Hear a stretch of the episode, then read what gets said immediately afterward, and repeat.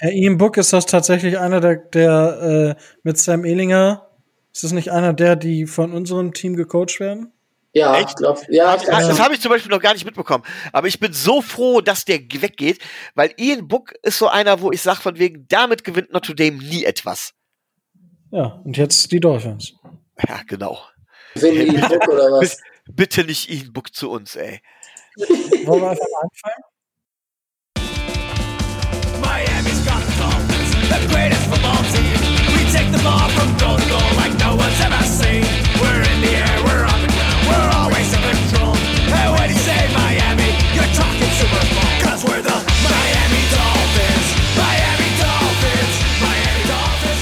Moin Moin und herzlich willkommen zum Dolphins Drive, eurem Podcast über die Miami Dolphins.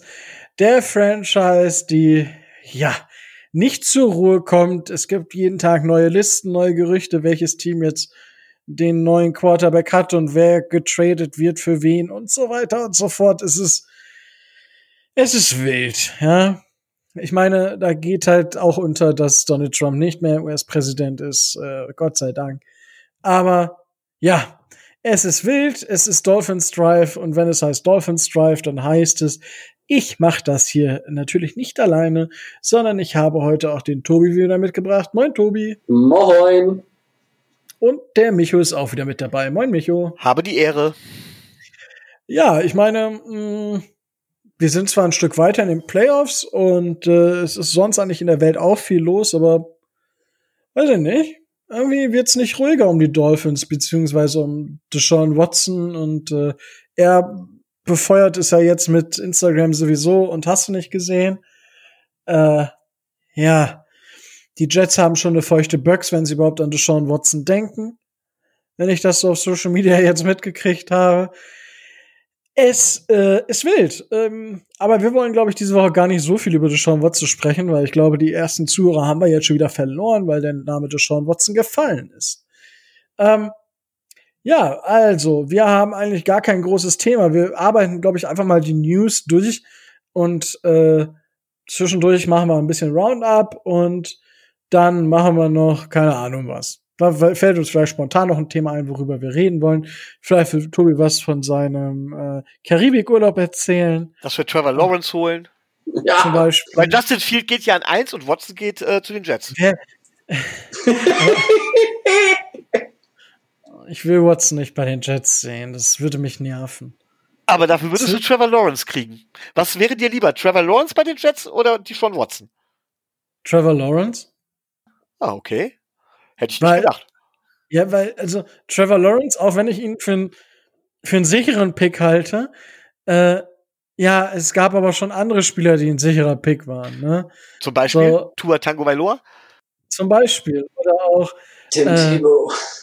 Tim Tebow zum Beispiel oder halt auch äh, Johnny Football oder auch, keine Ahnung, äh, Jameis Winston, Marcus Mariota oder Carson Wentz oder, oder, oder. Ich meine, gut, das ist alles nicht vergleichbar mit Trevor Lawrence, aber äh, mit ähm, Deshaun Watson hätte ich keine Wette mehr, die ich gewinnen müsste, sondern ich hätte die Wette schon gewonnen. Ja? Und deswegen Deshaun Watson über Trevor Lawrence. Aber äh, ja, jetzt haben wir doch wieder mehr über. Ja, damit haben wir das Thema jetzt schon abgesprochen. Worüber sprechen wir nächste Woche? Nein. Gut, äh, womit äh, fangen wir fangen wir an mit äh, dem äh, Rennen um die Hall of Fame dieses Jahr und dort ist jetzt der nächste Schritt getan worden. Tobi, du bist ja unser Mann für die High Society Themen, also sei es irgendwie Privatleben der Superstars oder halt die Hall of Fame. Da bist du ja unser investigativer äh, Reporter. Ähm, Selbstverständlich. Was, was ist in diesem nicht alltäglichen Jahr oder alltäglichen Zeit, muss man ja sagen, unter Covid, wie läuft die Hall of Fame-Geschichte ab? Weil sonst ist das ja mal ein riesen Geschiss, hätte ich fast gesagt, das ist nicht, aber ein Riesenthema und eine Riesenattraktion, aber es wird ja wahrscheinlich dieses Jahr nicht ganz so ablaufen wie sonst. Ja, also bis, bis jetzt ist es noch relativ so abgelaufen wie in den letzten Jahren. Ähm, jeder der Kandidaten, die jetzt noch im, äh, in der finalen Auswahl übrig geblieben sind, wird von einem äh, Sportjournalisten, der auch bei der, äh, bei der Wahl eine Stimme hat, äh, in einem fünfminütigen äh, Dossier vorgestellt und da wird Werbung gemacht, warum der oder Spieler jetzt gerade äh, in die Hall of Fame gehören sollte. Das Ganze hat jetzt, ähm, ich glaube, am Dienstag, in der Nacht von Dienstag auf Mittwoch bei uns oder stattgefunden. Ähm, für die Miami Dolphins, Zach Thomas wurde vorgestellt von äh, Armando Salguero vom äh, Miami Herald. Der hat auch ganz stolz gepostet, dass er mit den fünf Minuten nicht ausgekommen ist, sondern überzogen hat. Was dann hat er, hat er denn wieder anonyme Sourcen, die gesagt haben, dass irgendwer ihn nicht gemocht hat? Äh, ich gehe davon aus, dass er das noch mit eingebracht hat. Ich hoffe doch. Und dass drei Minuten der sechs Minuten Eigenwerbung waren. Das äh, mag schon, äh, das mag durchaus sein, aber äh, es hat ihm auf jeden Fall auf äh, Twitter und in den sozialen Medien erstmal wieder Shelter eingebracht, dass er der Einzige war, der mit den fünf Minuten nicht ausgekommen ist und er dann schuld ist, wenn Zach Thomas wieder nicht in die Hall of Fame schafft. Also, ähm, wie ich schon gesagt habe, die Wahl hat ähm, stattgefunden. Ähm, die Votes sind drin. Das Ergebnis wird, ähm, ich glaube, was äh, Anfang Februar bekannt gegeben. 6. 6. Februar. 6. Februar. Also es läuft jetzt nicht so, wie das sonst immer war, dass die, äh, dass die Finalisten dann in ein Hotel eingeladen werden äh, mit einem großen Brimborium, dass die auf ihrem Hotelzimmer sitzen und warten, bis einer an die Tür klopft und sagt, ja, du bist drin und dann komm mal mit, dann kriegst du äh, dein, dein Jackett und dann äh, lassen wir dich ein. Das wird so nicht stattfinden, ähm, weil man die ganzen Leute halt getrennt ähm, unterrichten wird. Wie das Ganze stattfindet, das weiß man nicht genau. Wahrscheinlich werden sie angerufen und ähm, dann wird die, die eigentliche Zeremonie, die in Canton in Ohio, da wo die Hall of Fame sitzt, ähm, die ist ja erst im, ich glaube, im August oder so. Also das heißt, da hat man noch ein bisschen Zeit, dass man eventuell, wenn es dann da Covid-technisch etwas besser aussieht, vielleicht sogar eine kleine Veranstaltung machen kann. Aber das steht, äh, steht halt alles äh, noch gar nicht so fest. Ähm, als Überleitung, was wir als Thema jetzt nicht vorher abgesprochen hatten, ähm, es ist schon klar, von wegen bekannt gegeben, das hat die NFL gesagt, dass der Combine, so wie er sonst in den Jahren vorher immer stattgefunden hat, so auch nicht stattfinden wird, sondern das Ganze durch äh, Zoom-Interviews und Zoom-Calls und kleinere private Trainingseinheiten ähm, abgef äh, im Anführungszeichen abgefrühstückt wird. Also es wird nicht sowas geben wie im Lucas Oil Stadium in Indianapolis, wo, wo sich alle dann vier oder fünf Tage lang treffen und wo es dann ein großes Happening gibt. Das ist natürlich in solchen Zeiten auch äh, nicht zu realisieren und nicht vorstellbar. Wie das Ganze dann letzten Endes äh, abläuft, das ist alles nur so ein bisschen in der Schwebe. Auch ob der Draft wieder bei Roger Goodell im Keller stattfindet, das äh, weiß man auch nicht so genau. Das wird man alles noch abwarten müssen. Ähm, ja, danke für, für, für, diese Überleitung. Ähm, äh, ja, ich glaube, über die Chancen von Zach Thomas haben wir schon gesprochen, dass die dieses Jahr nicht größer sind als in den Jahren zuvor. Wenn man halt überlegt, dass Peyton Manning dabei ist, der wird halt, wird First Ballot First Ballot Hall of Famer werden. Äh, Ray Lewis, Brian Erlacher sind dabei. Ähm, hm. Es äh, bleibt in jedem Fall spannend.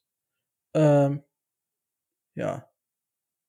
Also ich sehe leider seine Chancen äh, nicht ganz so groß und äh, äh, er wäre damit auch der, der Einzige oder derjenige mit den meisten Finalteilnahmen dieser Hall of Fame-Wahl, der bis jetzt nicht in die Hall of Fame gekommen ist. Das ist auch eine zweifelhafte Ehre. Ja, ich habe auch Quatsch erzählt. Also da hast du auch, ja. und Brian Urlacher sind schon in der Hall of Fame.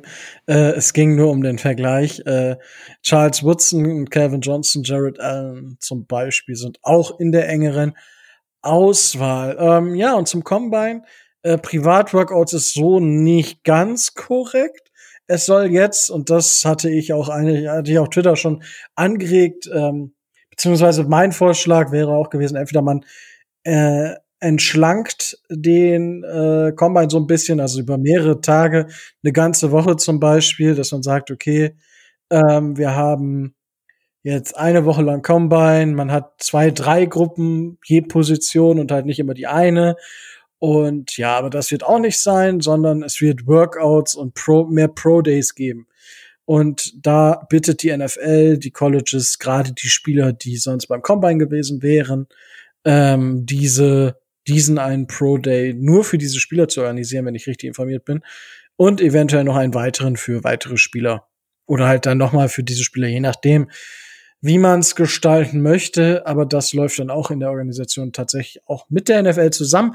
Genauso wie die Interviews äh, über die NFL mitorganisiert werden, weil der Terminplan ist da, glaube ich, relativ äh, wieder strikt, was das angeht.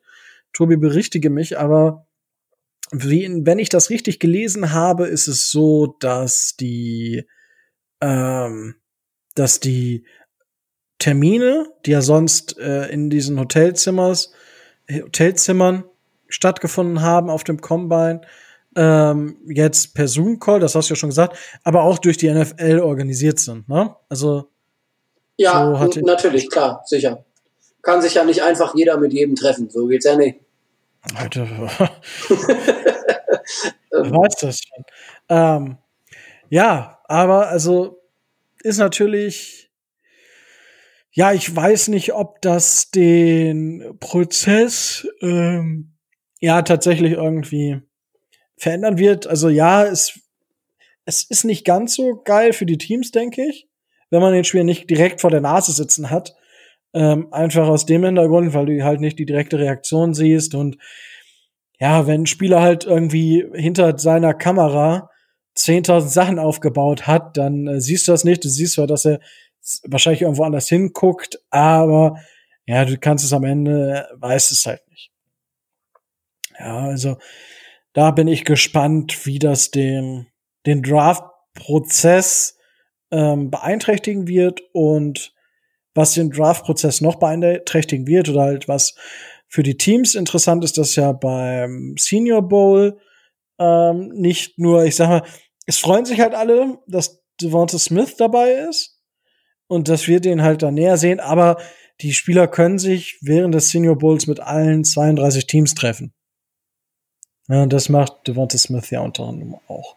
Ja, ich fand, ich, äh, ich fand den Twitter-Post nett, ähm, äh, wo, wo dann jemand, wo dann jemand scherzeshalber geschrieben hat, äh, dass wir einen neuen Coach oder einen neuen Assistant Coach in den, äh, in den Offensive äh, in den Offensive Staff mit aufnehmen, dass Trua Trango Vailoa äh, mit ja. den Wide Receivers arbeitet. Das fand ich ganz nett. Micho. Ja, ähm, da wir jetzt kein, kein definitives Thema haben, finde ich an der Stelle recht, recht interessant, einfach mal einzuhaken. Ähm, wie, ihr wisst ja, ich hole ja normalerweise nicht weiter aus, ich würde das jetzt aber nee, gerne mal tun. Du. Nee, nee, eben, äh, ausnahmsweise mal, damit ihr das auch äh, vielleicht versteht, weil ich glaube, sonst ist das schwer zu verstehen. Ja, wir sind dumm, möchtest du uns sagen? Ja? Erleuchte uns. Das würde ich so nie ausdrücken. Aber ähm, ja, wir wissen, was du meinst. ist okay. Na, äh, ich habe ich hab mich mit, tatsächlich, ich habe mich mit so gut wie noch keinen Draft Prospects beschäftigt. Und ich habe mich auch mit, nicht mit äh, Devonta Smith beschäftigt. Ich weiß natürlich, gilt als der Receiver oder als, als einer der einer der. Receiver. Ja, einer der Super Receiver. Diese Receiver-Klasse soll ja generell ziemlich geil sein. Er hat halt die Heisman Trophy auch gewonnen. Alles gut und schön. Aber, und das passt halt eben zum Combine, ähm, was ich plötzlich auch an einigen Stimmen gelesen habe, und das kann ich halt nicht beurteilen, deswegen frage ich euch nach eurer Meinung. Es gibt Leute, die sagen, ja, ähm, Devonta Smith hat halt super gespielt im System von Alabama. Aber der Kerl ist im Vergleich zu Spitzenathleten relativ langsam, körperlich relativ schwach und kein besonders guter Route Runner. Er hat gute Hände, ja, aber kein besonders. Und deswegen sagen viele, das wird ein verdammt großer Bass in der NFL, weil der sich in der NFL wird nicht durchsetzen können. Eben allein schon aufgrund dieser körperlichen Mängel. So, da ich da überhaupt jetzt, wie gesagt, ich habe mir den Spieler mich damit überhaupt noch nicht näher beschäftigt. Ich habe das nur gelesen, wollte ich euch mal nach eurer Meinung da fragen, Rico. Na, Tobi, fang an. Nee, fang du an. Ich, äh, Jetzt ich, weiß, es brennt, ich weiß, es brennt dir schon unter den Nägeln. Wieso brennt es mir unter den Nägeln? Naja, also ähm, wer die Spiele von, von äh, Alabama jetzt im College gesehen hat, der kann zumindest nicht behaupten, dass Devonta Smith langsam ist. Seine, äh, seine Beschleunigung ähm, gerade auf den ersten Metern ist schon, ähm, bemerkenswert und er ist durchaus in der Lage, eine äh, gute äh, Separation hinzukriegen, sage ich mal. Also, also bei 40 Yard der Schnitt, die Zahlen, glaube ich, so wie ich das gehört habe, tatsächlich unterdurchschnittlich. Aber wie gesagt, das heißt ja nicht unbedingt was. Das heißt nicht unbedingt was. Also ich würde ihm jetzt nicht äh, bescheinigen, dass er langsam ist. Und ähm, er mag, äh, er mag in dem System von Alabama super funktionieren, aber wie du, äh, wie du auch schon gesagt hast, ne, er hat halt, äh, er hat halt super, äh, super Hände. Klar, was so, so ein bisschen so sein, sein Manko in Anführungszeichen ist, ist halt seine, äh, seine körperliche Schmächtigkeit.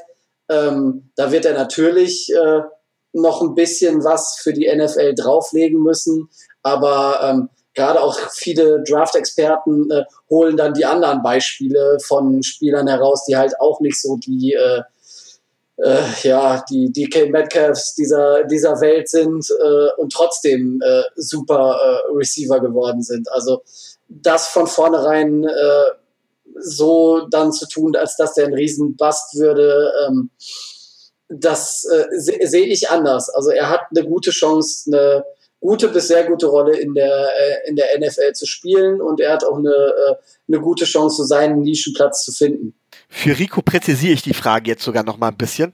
Ähm, das, was Tobi gesagt hat, registriere ich, aber ist die Frage, wenn ein Spieler, der anscheinend zumindest im athletischen Bereich seine Schwächen hat, wie gesagt, nicht meine Aussage, ne? ich weiß es nur vom Hören sagen, ist es für den nicht ein Vorteil, dass die Combine, wo es ja sehr viel auf diese Athletik und diese körperlichen Attribute ankommt, nicht stattfinden und ist umgekehrt nicht die Gefahr für eine Franchise dementsprechend einen Spieler zu greifen, dessen Schwächen in dem Bereich liegen und der sich deswegen nicht durchsetzen kann, viel, viel größer jetzt?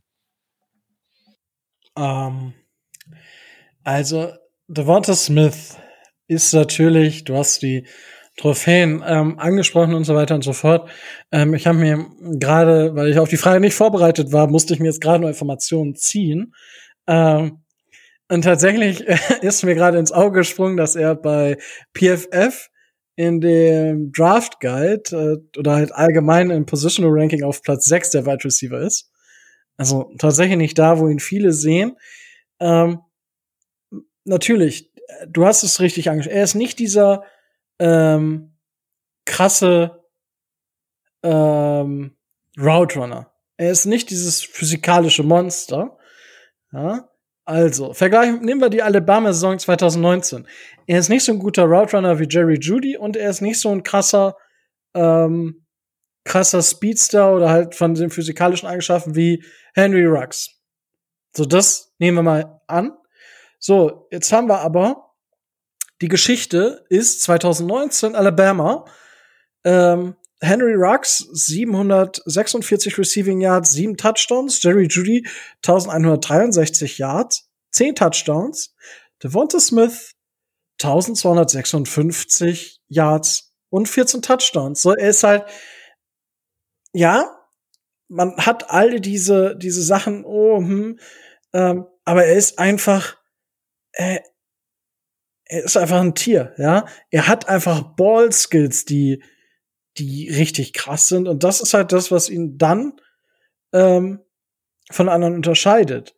Er hat unheimlich viele Yards after Catch. Da ist er, ich glaube, Top 5 oder so. Also in den Top 5 auf jeden Fall äh, gewesen. So, ähm, ja, also er hat tatsächlich nicht diese, diese Athletik und so, aber er hat die Ball-Skills und äh, einfach die, die Kontrolle über seinen Körper. Und das, äh, ja, macht ihn tatsächlich einfach zu einem, zu einem der besten äh, Receiver, die es je, je im College äh, gab. Das muss man halt so sagen. Und dementsprechend, ähm, ja, sehe ich ihn, also ich sehe die, durchaus die Möglichkeit, dass man ihn holt. Ähm, die Leute vergessen halt ähm, Jamar Chase. Weil Jamar Chase ist halt zwei Jahre jünger und hat mit 19 Jahren äh, mit Joe Burrow zusammen äh, ist er komplett eskaliert. Ja, äh, das muss man dann, also für mich, also weiß ich nicht. Also wenn du in der Offense bei Wide Receivern der Go-To-Guy bist und Jer zwar Jerry Judy und Henry Rux dabei sind, du aber trotzdem der Go-To-Guy bist, dann kann man natürlich die, die negativen Geschichten rausholen und sagen, er ist nicht der beste Roadrunner, er ist super schmächtig, ja. Das war auch, das, da habe ich jedes Mal gedacht, wenn ich den hab spielen sehen, so, ey, wenn da irgendeiner mal richtig reinrauscht, dann war es das doch. Ja, war es doch nicht. So. Und äh, das ist halt, ähm, ja, und er hat halt gute Hände. Also Drops sind bei ihm ich wollte, eigentlich. Ich wollte halt nur wissen, wie es einzuordnen ist. Vor allen Dingen halt eben, weil du die Sachen ja normalerweise im Combine nachprüfst und vergleichbar machst. Und da das jetzt halt eben nicht stattfindet, die Athletik, naja, ist, die Athletik ist nun mal ein Faktor, da brauchen wir nicht drüber reden. Ich, wie gesagt, ich kenne äh, ich kenne ihn noch nicht so und ich glaube ja, auch, dass Athletik nicht alles ist. Aber das, das wollte ich halt nochmal eingeordnet haben, ist, äh, wenn, ähm, wenn der Combine so nicht stattfindet, wo du eigentlich solche Sachen sehr, sehr gut überprüfen kannst und so weiter, ähm, ist die Gefahr natürlich größer, sich in dem Bereich einen Bast einzufangen. Ob das jetzt entscheidend ist bei dem Spieler oder sowas, kann ich nicht beurteilen. Deswegen wollte ich da eure Meinung nur wissen. Aber ich glaube, das Risiko ist dann natürlich immer noch mal eine Nummer heftiger. Ähm, ja, aber machen wir uns nichts vor. Ähm, was heißt denn, also ihm fehlt die Athletik. So, okay, äh, für, aber keine Ahnung, so hatten Devante Parker die Athletik? Äh, ja, Devante Parker gilt ja als physisch starker Receiver.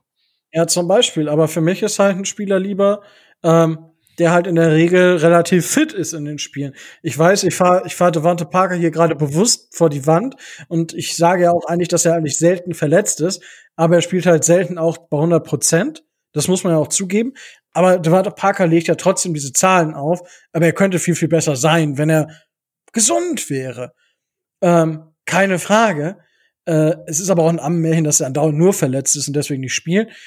Devonta Smith hat aber 39 Spiele, ich glaube, in Folge gemacht jetzt. So in diesen 39 Spielen in Folge hat er äh, fast 4000 Yards gefangen. Da hat er 43 Touchdowns gefangen.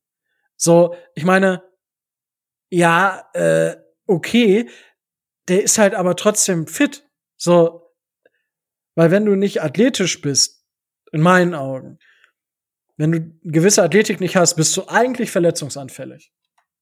Ist so mein Verständnis von, von Athletik. Nee, du, äh, wie du, wie du schon gesagt hast, um das äh, vielleicht nochmal einzuordnen. Also ich sehe, äh, ich persönlich sehe bei der bei der Wide Receiver Class dieses dieses Jahr ähm, verschiedene Gruppen und äh, egal ob äh, wenn Miami jetzt mit mit dem ersten Pick in den Wide Receiver nimmt, egal ob wir ähm, egal ob wir Jamar Chase oder ähm, Devonta Smith oder Jalen Waddle, den anderen von äh, den anderen Spieler von Alabama nehmen. Also ähm, da machst du nicht viel verkehrt. Die haben alle ihre Stärken, die haben alle ihre kleineren Dinge, an denen sie noch zu arbeiten haben. Aber ähm, so wie ich das sehe, werden die alle, äh, alle drei unter Top 10, Top 12 weggehen. Also ähm, wen du da auch immer aus diesem, äh, aus diesem Trio auswählst, wenn du denn, wenn du ihn denn auswählst, da machst du nicht viel verkehrt. Ja, das, da, da gehe ich mit. Also ich meine, das ist ja auch in dieser Saison bei den die Rookie Wide Receiver, das war ja einfach, das war ja einfach stark und am Ende hat Justin Jefferson halt einfach alle übertüncht. Und damit hätte man ja auch nicht gerechnet, wenn man halt überlegt, dass halt äh, Jerry Judy, Henry Rux und ähm, ja, jetzt fällt mir der dritte nicht ein, der da gegangen ist in der Range, ähm, dass die halt dabei waren. Ne? Und am Ende war es Justin Jefferson, der, der für mich äh, der beste Rookie äh, der Saison war. Ja, so. ja definitiv. Und äh, auch auch wenn du auch wenn du in der äh, auch wenn du dann in die zweite in die zweite Gruppe reingehst oder so also du wirst auch dieses Jahr ähm, in zum Beispiel in der zweiten Runde jetzt auch obwohl Chris Olave von äh, Ohio State jetzt noch ein Jahr länger am College bleibt, wirst du trotzdem noch einen sehr starken äh, Wide Receiver finden, wenn nicht gar zwei. Also da sind wir dann schon weit in den, in den Draft-Strategien, aber ich würde mir da, was das angeht, so äh, kein, keinerlei Sorgen oder keinerlei Bedenken haben, dass, dass Miami da nicht einen, äh, einen sehr guten Prospect ab, äh, abbekommt. Ja, das also das ist für mich tatsächlich halt, ich habe das ja schon öfter ähm, in der Gruppe, in der Facebook-Gruppe gepostet. Ähm, für mich äh, ist es halt tatsächlich die Möglichkeit, mit, mit den ersten vier Picks sogar zwei Wide Receiver zu nehmen, weil man wirklich wahrscheinlich zwei richtige Waffen bekommt. So, und wir können die Waffen da gebrauchen. Definitiv, das ist äh, sicherlich so.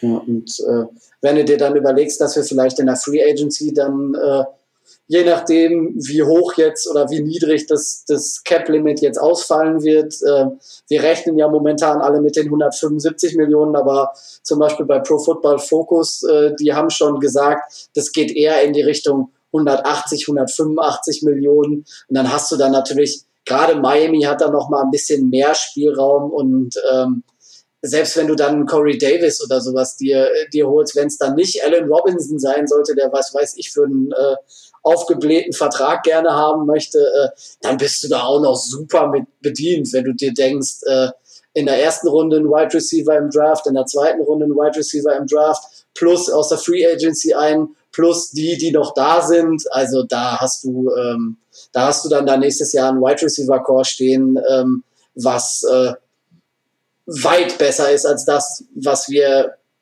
dieses Jahr auf dem Platz hatten. Gut. Viel schlechter geht es auch nicht, wenn man äh, ehrlich, ehrlich ist. ist. Zumindest teilweise, ne? Also, naja, klar, sicher. So. Gut. Ähm, äh, wenn wir schon bei gutem, äh, guten Sachen sind, machen wir mit guten Sachen weiter. Und zwar hat die ähm, die Pro Football Writer of America, die PFWA, ähm, gewählt, und zwar ihre All-Pro-Teams. Ähm, und hier gab es dann äh, zwei äh, Dolphins, die es tatsächlich geschafft haben. Und zwar einmal Xavier Howard, oh Wunder, oh Wunder. Ähm, Völlig überraschend. Äh, ja, total, ne? Also, ja. das kann man schon mal, kann man schon mal so sehen.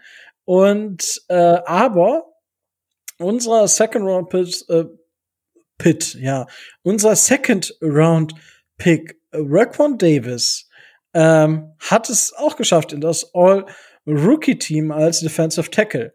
Ähm, ich denke, wir werden ja noch mal so eine so eine Rookie äh, machen. Äh, da werden wir definitiv auch äh, über Raquan Davis ein bisschen länger sprechen dürfen, weil ja, man hat zwar so überlegt, ob es nicht tatsächlich ein kleiner Reach ist an 56. Also ich war schon überrascht. Ich hatte ihn tatsächlich eher in Runde 3 gesehen in meinen Predictions und hätte ihn selber in Runde 3 genommen, aber anscheinend waren andere Teams auch hinterher. Und ja, für einen Second Round Pick hatte er halt auf Defensive Tackle äh, so Spieler, ich weiß nicht, wer noch in diesem Team ist, aber zum Beispiel so auf dem ne-, Level weiß ich, ob er direkt auf diesem Level gespielt hat, aber Derek Brown zum Beispiel, der ja, ich glaube, an neun von den Panthers genommen wurde. Und hat auf diesem Niveau gespielt. Und das, das war schon ziemlich stark, als er dann reingekommen ist, was er da abgeliefert hat, würde ich mal behaupten. Das, das größte Kompliment, was du ihm machen kannst, ist, ähm, dass äh, nach der Verletzung von Devin Gottschall äh, man äh, über weite Strecken der Saison äh, im weiteren Ver Saisonverlauf nicht gemerkt hat, dass, äh, dass äh, Devin Gottschall verletzt war. Also das ist schon ein Ritterschlag an sich. Also ich meine, er hat zwar äh, nur knapp über 50 Prozent äh, der Snaps gemacht, aber ähm, schon allein, dass man gemerkt hat, dass er gespielt hat, ist ja schon auf der Position äh, etwas, wo man sagen muss, ähm, er konnte positiv auf sich aufmerksam machen, weil äh, die, diese Positionen gehen ja, wenn er nicht gerade ähm, Fletcher Cox heißt oder so, gehen die ja immer so ein bisschen, äh, bisschen unter, aber er hat da eine sehr solide Leistung äh, abgeliefert und äh, ich bin nicht sicher, um das auch nochmal zu sehen, dass wir Devin Gottschall verlängern wegen der Leistung von Raquan Davis aus seiner Rookie-Saison. Ja, also wenn je nachdem, was was Raquan Davis halt haben will und was man aussagen muss, was bei Raquan Davis äh, positiv hervorgestochen ist, er wurde ja geholt oder er hatte während des Draft-Prozesses und von seiner Zeit bei Bama ähm, war er immer so ein bisschen, er hatte diese eine richtig starke Saison, wo er auch exorbitant viel Druck gemacht hat. Und die Jahre, zwei Jahre danach waren halt, er ist nie auf dieses Level wiedergekommen. Und das war so ein bisschen, wo man wirklich im Draftprozess gesagt hat, so ja, er hat halt dieses eine Jahr, wo er gegen den Lauf phänomenal war. Er war während seiner ganzen Zeit am College richtig, richtig stark gegen den Lauf. Hat Two Gaps gespielt und das auf einem Level, das war schon herausragend.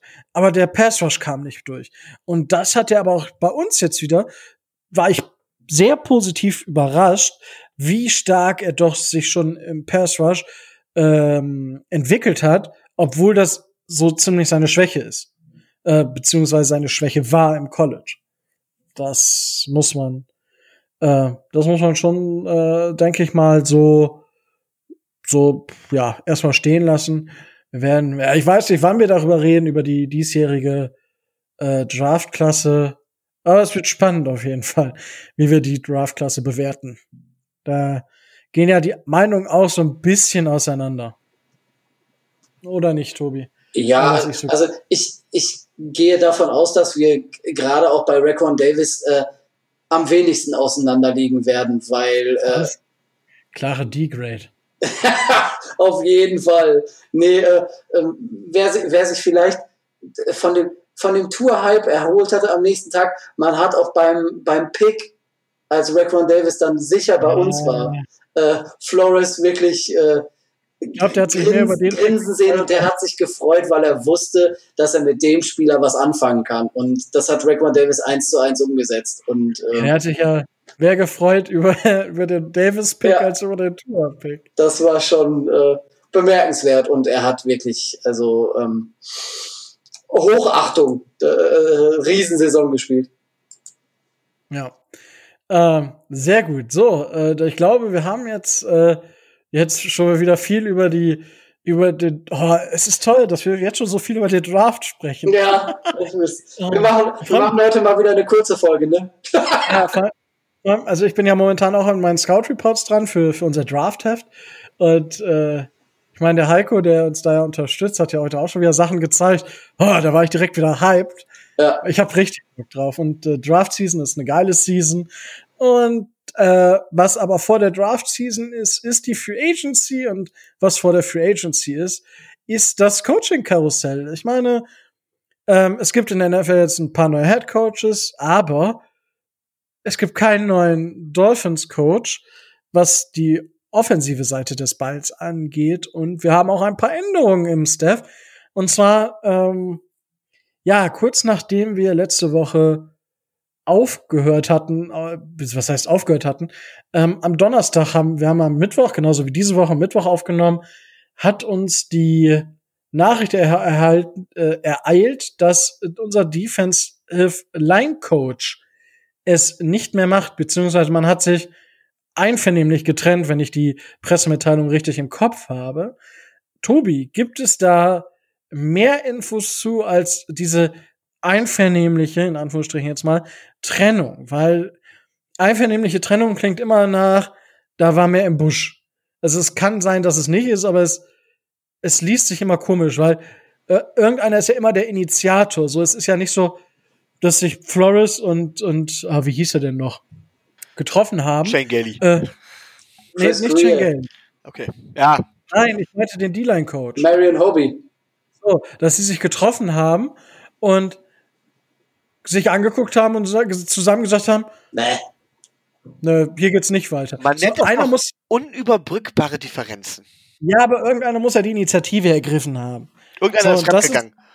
Ja, so nämlich. Und Tobi, du weißt ja bestimmt, wer fremdgegangen ist. Also ich gehe davon aus, was ich so über zwei bis drei Ecken gehört habe, dass man wohl mit der Entwicklung einiger Spieler aus der D-Line äh, nicht so ganz zufrieden war und dass da der Anspruch noch etwas äh, höher gewesen sein soll, so dass man ähm, dass man da Ansprüche oder Anforderungen an Marion Hobby gestellt haben soll, angeblich, äh, wo der sich ein bisschen auf den Schlips getreten fühlte und man dann geguckt hat, kann man noch zusammen weitermachen und man sich dann äh, zusammengesetzt hat und gesagt hat, na gut, äh, dann äh, geht's jetzt auf diesem Wege nicht mehr weiter. Aber das ist, äh, das sind so diese äh, Armando Salguero Sources. Ah, okay, gut, dann äh, weiß ich nicht, ob wir da weiter drüber reden sollen. Ähm, weil, also, es ist schon komisch, ne? Also, wir, wir haben gerade über Davis über Raquan Davis gesprochen, der ähm, in dieses äh, FPWA-Team gewählt wurde. Ähm, und so, wir haben Shaq Lawson hat okay gespielt, Gotcha hat gut gespielt, bis er verletzt war. Christian Wilkins ist wieder ein bisschen aufgetaut, hat besser gespielt als das letzte Jahr. Äh, und Emmanuel Akbar hat gut gespielt. So, die Frage ist halt, wenn, wenn man gesagt hat, wir haben mehr erwartet, ist das, was die D-Line dieses Jahr geleistet hat, wirklich der D-Line zuzuschreiben oder dem Scheme, was äh, Brian Flores spielen lässt, Micho? Äh, ja, gute Frage. Ähm, tatsächlich ist es so, wenn man sich anguckt, welche Ressourcen in der D-Line stecken, sowohl finanziell als auch Draftkapitalmäßig, dann muss man tatsächlich davon was anderes erwarten. Wir haben Christian Wilkins, da wurde von erwartet, auch vom Potenzial her. Ähm, wir haben es hier sogar mal gesagt, ähm, er könnte der nächste Aaron Donald sein, so nach dem Motto. Ja, das, das wäre bei Christian Wilkins möglich. Raquin Davis hat einen super Job gemacht, aber wenn man dann überlegt, Jack Lawson, der bei den Bills ja auch nicht schlecht gespielt hat, äh, bekommt relativ viel Geld, hat jetzt aber auch eher durchschnittlich performt, um es mal so zu sagen. Ich würde sogar sagen eher unterdurchschnittlich. Gemessen an den Ressourcen oder an dem Potenzial ist die Entwicklung wahrscheinlich nicht so, wie man sie sich erhofft hat. Von der, Indi von der, von der, von der individuellen Klasse der Spieler her. Trotzdem, und das ist jetzt das, was ich generell sagen muss, ist es so, dass ähm, ein Head Coach, gerade ein defensive-minded Head Coach, natürlich die Gesamtverantwortung hat. Er macht gemeinsam mit einem DC, setzt er das Scheme fest und so weiter, passt das an seine Spieler an und da, das scheint zumindest auch nicht positiv auf die Entwicklung der Spieler eingewirkt zu haben. Da scheinen so manche Dinge nicht richtig zu funktionieren. Nicht hundertprozentig. Ich rede nicht davon, dass wir da in der D-Line ein riesen negatives Problem haben. Wir haben uns ja selbst in der Run-Defense ein bisschen verbessert, was wir ja lange Zeit gar nicht zu hoffen wagten. Aber es ist auch nicht so, dass wir jetzt sagen können, von wegen unsere D-Line, also wir gewinnen jedes Duell an der Line of Scrimmage. Und bei einer dominanten Defense oder wenn du da über eine dominante Defense kommen musst, brauchst du halt neben der guten Secondary halt eben auch diesen Gewinn an der Line of Scrimmage. Und das können wir nicht konstant liefern. Und wenn man dann sagt, okay, da hatten wir, da kann ich verstehen, wenn man sagt, wir haben uns davon einfach mehr erhofft. Punkt. Und dann ist der erste, der geht, immer der DC das ist nun mal so, ist dann das schwächste Glied in der Kette und der geht immer bevor quasi ein Headcoach irgendwo geht, weil der Headcoach trägt halt die Gesamtverantwortung dafür. So. Na gut, das war jetzt nicht der DC, sondern das war ja der äh, Ja, richtig. Gut. Der steht ja ähm, noch eine Stufe weiter unten. Ja, ja, vollkommen richtig. Ähm, se selbst da, ja gut, dann, dann, dann muss ich mich revidieren. Da habe ich irgendwie jetzt gerade eben, ihr habt ja wahrscheinlich mitbekommen, ich war gerade eben eine Zeit lang nicht da, war mit den Gedanken noch nicht ganz bei der Sache. Ähm, da muss ich tatsächlich ein bisschen revidieren und dann sage ich ganz klar, dann scheint es daran zu liegen, dass die individuelle Entwicklung der Spieler insgesamt gesehen nicht mit Erwartungen Schritt halten kann. Aber ich kann das verstehen, weil wie gesagt, vom Kapital, vom, vom reingesteckten Kapital her, von den reingesteckten Ressourcen her, müsste die individuelle Entwicklung insgesamt etwas besser sein. Okay, das doch schon mal eine, eine Aussage, mit der wir arbeiten können. Ja, ähm, Tobi, gibt's denn in Sachen, bevor wir, wir machen jetzt nicht, dass wir alles mischen, gibt es zum Thema D-Line-Coach irgendwelche Entwicklungen? Ist da klar, äh, wer das übernimmt oder wer das übernehmen kann? Wenn ich richtig informiert bin, ist unser ehemaliger D-Line-Coach jetzt schon bei den Bengals untergekommen. Habe ich das richtig? Der ist jetzt bei den Bengals, ja. Das ist, äh, hast du richtig mitbekommen. Also der Immerhin hat äh, ein, zwei Tage gebraucht und dann hatte, äh, hatte er schon äh, wieder einen neuen Job. Gibt's ja nicht. Ähm, naja, klar. Wer ist bei uns jetzt als D-Line-Coach? Also gibt's da schon einen? Offiziell benannt äh, haben wir äh, haben wir keinen, was was das angeht. Da also sind wir also noch auf der, entweder auf der Suche oder Rob Leonard wird es, äh, wird es machen. Das hat man noch nicht offiziell bekannt gegeben, aber ähm, das ist ja der Assistant äh, D-Line Coach und ähm, er hat wohl, was man so von einigen Spielern hört, äh, da auch eine, eine größere Nähe zu den, zu den Spielern äh, als Marion Hobby gehabt und äh, von daher könnte man davon ausgehen, dass wenn man da jetzt in den nächsten äh, in den nächsten Tagen nichts hört, dass der das dann übernimmt. Okay, und ähm, gehen wir von der Defensive Line zur O-Line, die ja dieses Jahr ja aus drei Rookies zum Teil bestand, also wirklich nicht schlecht, sag ich mal, dass wir trotzdem standgehalten haben zum Großteil. Also ich meine, ich bin immer noch kein großer Fan dieser O-Line, aber es war schon mal besser als in der Saison davor, wobei es auch nicht viel schlechter ging. Ähm, wir haben unseren Offensive Line Coach Steve Marshall, der ist nicht länger mehr der O-Line Coach, er ist freigestellt oder ist freiwillig gegangen. Ähm, das weiß ich jetzt gerade gar nicht. Und wir haben äh, Lemuel Jean-Pierre, den Assistant O-Line Coach, haben wir eingestellt als jetzt als richtigen O-Line Coach. Tobi, was äh, verbirgt sich hinter dieser Entscheidung? Äh, Im Grunde genommen äh, eine zwangsläufige Entscheidung, weil äh, Steve Marshall ähm, absoluter Chen Gailey, äh, ne Chen Gailey Hire war. Also der hat den zusammen mitgebracht und die beiden haben zusammen ähm, haben zusammen äh, angefangen und da war es zwangsläufig, dass wenn äh, Chen Gailey äh, aufhört, dass man auch über Steve Marshall nachdenkt. Und was man so, was man so hört und was man so auch aus Spielerkreisen gehört hat, ist Lemuel Jean-Pierre äh, viel näher dran an den Spielern, ist also eher, so ein, ist eher ein Players Coach, hat ähm, was, was darüber hinausgeht, auch äh, als aktiver ähm, Center in der NFL praktische Erfahrung und kann die Techniken und das Wissen, was er sich dann in, auch in seiner praktischen Zeit schon angeeignet hat, viel besser und viel intensiver an die, äh, an die Spieler weitergeben. Also ähm, gerade was diese Veränderung angeht, da sind die Spieler sehr positiv gestimmt und äh, es gab nur positive Reaktionen darauf, dass äh, Lemuel Jean-Pierre jetzt also quasi aus der zweiten Reihe in die, ersten, äh, in die erste Reihe äh, aufgerückt ist. Äh, unter anderem hat er mit äh, den Seattle Seahawks einen Super Bowl gewonnen. Aber lag das wirklich an der O-Line? Äh, Wohl eher nicht. er hat zumindest mit den Seattle Seahawks einen Super Bowl gewonnen. Das muss man ja auch erstmal. Ne? Und, und das sogar trotz der O-Line. Ja, unglaublich. Ähm, Micho, ähm, ich habe es ja schon angesprochen, mich hat die O-Line jetzt nicht so überzeugt. Äh, weswegen ich da, auch wenn das jetzt nur positive Kritiken sind, die er gekriegt hat und toll, Players Coach, ich doch eine gewisse Skepsis habe. Teilst du diese Skepsis oder siehst du das anders? Also, ja, zwei Herzen schlagen ach in meiner Brust. Also zum einen weiß jeder, der hier oft genug zuhört, dass ich ein Fan von Kontinuität bin. Ähm, das heißt, ich finde es eigentlich gut, gerade wenn, wenn man, wenn man Coaches und auch Spielern Zeit gibt, sich zu entwickeln, was zu etablieren. So, jetzt war Gailey äh, zum Beispiel einer, wo innerhalb, wo man in, innerhalb kürzester Zeit erkennen konnte, äh, nee, das funktioniert nicht wirklich. Das war im Vergleich zu Chet O'Shea tatsächlich ein gewaltiger Rückschritt.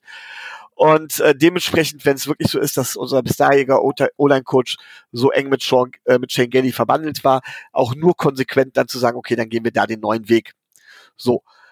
Ähm, dementsprechend aus, ist es aus Kontinuitätsgesichtspunkten vollkommen richtig, dass wir unseren Assistant O-Line Coach befördern. Ja, einfach, ähm, ich denke ja auch immer noch an Tour, ähm, einfach weil er dann Erfahrung hat und er mit den Spielern arbeiten kann und auch Entwicklung braucht Vertrauen, auch Entwicklung braucht eine Zeit, einfach eine gewisse Zeit. Auf der anderen Seite glaube ich, dass wenn man schon so einen Cut macht, und wir haben in der Offense jetzt wieder einen neuen Cut zu machen, ist es äh, vielleicht von Vorteil, wenn man zuerst den OC holt und der sich dann die Positional Coaches mit aussuchen darf, ähm, um da dann auch den frischen Wind reinzubringen und das richtige System zu etablieren. Deswegen sage ich zwei Herzen in meiner Brust. Ich sage, auf der einen Seite ist es gut, dass Tua nicht von was komplett Neuem umgeben ist, dass die O-Line vielleicht ein gewisses Maß an Kontinuität hat. Auf der anderen Seite vermische ich den, vermisse ich den frischen Input, den unsere Offense definitiv brauchen würde. ja, wie Tobi das immer so schön sagt, ist es nicht schwarz, ist es nicht weiß, ist es grau. Naja, aber du kannst, äh, du kannst ja darauf, dass wir aus dem Assistant äh, O-Line Coach jetzt den, äh, den O-Line Coach gemacht haben, Rückschlüsse darauf, darauf ziehen, was mit unserem noch zu benennenden Offensive Coordinator ähm, sein wird. Weil entweder gehen wir auf die interne Lösung oder wir nehmen eine externe Lösung. Aber in beiden Fällen äh, wird diese Entscheidung wahrscheinlich mit demjenigen abgestimmt worden sein. Also ich kann mir nicht vorstellen, dass man das jetzt einfach so gemacht hat. Wow. Ach, also, also ich sag mal ganz, nee, Tobi, also sorry, dann, dann müssten wir den, dann hätten wir den längst schon bekannt gegeben. Also, Vielleicht dürfen wir das ja nicht. Dann, dann sag ja. uns mehr. Welchen Namen schwebt dir denn da in der Beziehung im Kopf vor, den wir jetzt noch nicht nennen dürfen, der es aber wird? Und der unseren Assistant Line Coach, der, der nichts eigenes damit bringen würde. Naja, es wird, es wird ja dann, es wird ja dann zwangsläufigerweise jemand sein, der noch bei einer anderen Franchise unter Vertrag steht. Das heißt, da haben wir jetzt noch vier Möglichkeiten in der Theorie. Jetzt mal ganz aus dem Wasserglas gesprochen. Erleuchte, ja. erleuchte mich. Nein, naja, die vier Playoff-Teams sind, äh, sind ja jedem bekannt. Ja, also. aber welche, wer, wer ist es? Genau. Das kann ich, das kann ich dir nicht sagen. Es wird nicht Darf, Darfst du das auch nicht sagen? Hat dir die Franchise das verboten? das wird nicht, äh, also ich gehe nicht davon aus, dass es Eric the Enemy ist, weil äh, der hat äh, scheinbar andere An Ambitionen, aber ne, sind nun jetzt auch schon fast alle Head Coaches Positionen besetzt, aber ähm, wer ist der Mike, Mike Kafka? Der ja. Quarterback-Coach von äh, Kansas City? Okay. Ja. Das, das wäre so jemand, ähm, den man so auf diversen Wunschlisten schon gelesen hat und wo ich mir vorstellen könnte, dass der eventuell, wenn er jetzt den zweiten Super Bowl mit, äh, mit Kansas City holen sollte, ähm, auch mal bereit wäre, was Neues zu machen und äh, in die erste Reihe der Verantwortung zu gehen. Immer, immer in der, äh, unter der Voraussetzung, dass äh, es nicht so ist wie bei den anderen OC-Kandidaten von Miami, dass die dann jetzt in diversen Franchises zu Offensive Coordinators ihrer eigenen äh, Mannschaft ja, aber, gefördert wurden. Ja, das wäre mal, jetzt ein Kandidat, wo ich sagen würde, mit dem wäre ich, mit dem wäre ich einverstanden. Und Rico, sei, Rico, sei froh, wir haben jetzt Chris Greers Assistenten endlich mal dazu bewegt, uns einen Namen zu verraten. Weltpremiere ja, hier. Ja, aber das, das Problem ist doch, er sagt doch, dass wir jetzt schon damit gesprochen haben, weil sonst hätten wir den äh, Online-Coach nicht, äh, nicht eingestellt. So, das, das halte ich für das Absurde, weil das machst du nicht. Weil damit schießt dir irgendwie nur selber ins Knie, wenn das rauskommt. Das kostet dich halt im Endeffekt Draftpicks. Wenn das, wenn das so ist und es rauskommt. Ja, aber ja, soll, zum, Glück hat Tobi keine, zum Glück hat Tobi keine offizielle Funktion no. und Godell hört uns auch nicht so oft zu, wie ich erfahren habe. Ja, der, der ist jetzt off-season. Also ja, er, momentan, ich, wenn er das nicht zuhört, dann bin ich sauer. Aber äh, ja, Tobi, wie soll das rauskommen? Also sorry, äh, es kommen immer wieder wunderliche Sourcen äh, aus der NFL, die sagen, dass irgendwer schlecht ist. So, da kann ich auch vorstellen, dass sowas rauskommt. Ähm, aber gut, äh, lassen wir das mal im Raum stehen. Wir haben jetzt die OC-Geschichte schon angesprochen. Du hast es auch schon angeschnitten, Tobi. Wir haben ja darüber gesprochen, dass äh, Tony Elliott, der OC von Clemson, äh, Mike McDaniel, der Run-Game-Koordinator der 49ers und Matt Canada, der Quarterback-Coach der Steelers und Pep Hamilton, der Quarterback-Coach der Chargers, als externe Lösung ähm, zumindest interessant waren, die man hätte haben möcht wollen und interviewen hätte wollen. Ähm, als erstes war es Tony Elliott, der gesagt hat, hm, ich bleib lieber am College. Als zweites war es dann Matt Canada, der von den Steelers zum OC gemacht wurde. Und jetzt haben uns die Jets tatsächlich einen Strich durch die Rechnung gemacht, weil dadurch, dass ähm, Saleh äh, neuer Headcoach der ähm, New York Jets ist, äh, ist tatsächlich Mike LeFleur Offensive Coordinator bei den Jets geworden und dadurch haben die 49ers Mike McDaniel zum Offensive Coordinator gemacht. Ja, also hätten wir vielleicht die Chance gehabt, wenn Saleh nicht äh, Head Coach bei den Jets geworden wäre oder woanders dann. Weil er war ja noch woanders im Gespräch. Das heißt, der einzige Externe neben Eric Stutzville, unserem Running Back Coach und dem Quarterback Coach George Godsey, ist Pep Hamilton, der Quarterback Coach der äh, Chargers. Und wenn ich mir das Resümee von Pep Hamilton durchlese, äh, es ist schon interessant, sag ich mal. Ja? Also, wenn wir jetzt mal rausnehmen, dass er 2016 bei den Browns war, als Assistant Head Coach, ähm, hat er an Stanford, war er ähm, Offensive Coordinator und bei den Colts, da hat er tatsächlich die, äh, hat er Drew, äh, äh, Andrew Luck von Stanford in die NFL geführt und hat bei den Colts dann auch übernommen. Also das muss man ihm lassen, ist schon mal eine starke Leistung gewesen. Äh, war dann bei Michigan 2017, 2018. Das war jetzt ja nicht ganz so erfolgreich und hat jetzt halt bei den Chargers mit Justin Herbert keinen schlechten Job gemacht. Ähm, er hat unter anderem mit Chad Pennington 2004 bei den Jets gearbeitet, mit Jay Cutler 2009 in Chicago und war Head Coach und General Manager der DC Defenders der XFL. Das ist das Resümee von Pep Hamilton und ich muss sagen, ich habe ja letzte Woche schon gesagt, dass ich eher mal ein Fan wäre, wen externes zu holen und ich erstmal super froh bin, dass sich äh, unser Head Coach Brian Flores auf Interviews einlässt und nicht einfach wen äh, bestimmt, weil und das muss man auch sagen, ähm, wenn es jetzt nicht so gekommen wäre und Brian Flores den ersten einfach nur bestimmt hätte, dann hätte Brian Flores für mein Dafürhalten auf dem Hot Seat gesessen. Sitzt er so auch, wenn das jetzt nicht klappt, weil du kannst nicht jedes Jahr einen neuen OC einstellen und ohne dass das auf dich als Head Coach zurückfällt. Das funktioniert einfach nicht. Ähm, Micho, jetzt haben wir die drei Kandidaten. Tobi hat gerade mal Kafka noch äh, mit ins Spiel gebracht. Äh, wie siehst du denn aktuell so die Situation um den OC und dass wir noch keinen neuen OC benannt haben? Also ich finde es, wenn ich ehrlich bin, ähm, es hören Kinder zu, deswegen sage ich jetzt schade, dass wir noch keinen neuen OC haben. Also grundsätzlich ist unsere Offen, die Offense die schwächere Seite des Balls im Moment bei uns. Sowohl was äh, Playcalling, In-Game-Designs, als auch so im Prinzip das Scheme ansieht, was ich so sehe oder was ich gesehen habe. Das lag natürlich zu einem Großteil an Shane Gailey. Das liegt auch an Brian Flores, insofern, dass Brian Flores defensive-minded ist und sich mehr auf die Seite des Balls konzentriert. Und so ein, jemand braucht einen starken OC, jemanden, der eine Offense führen und gestalten kann, neben sich. Kein, ich glaube wirklich tatsächlich kein Coach kann beide Seiten des Balls gleich perfekt oder sich auf beide Seiten des Balls gleich perfekt konzentrieren.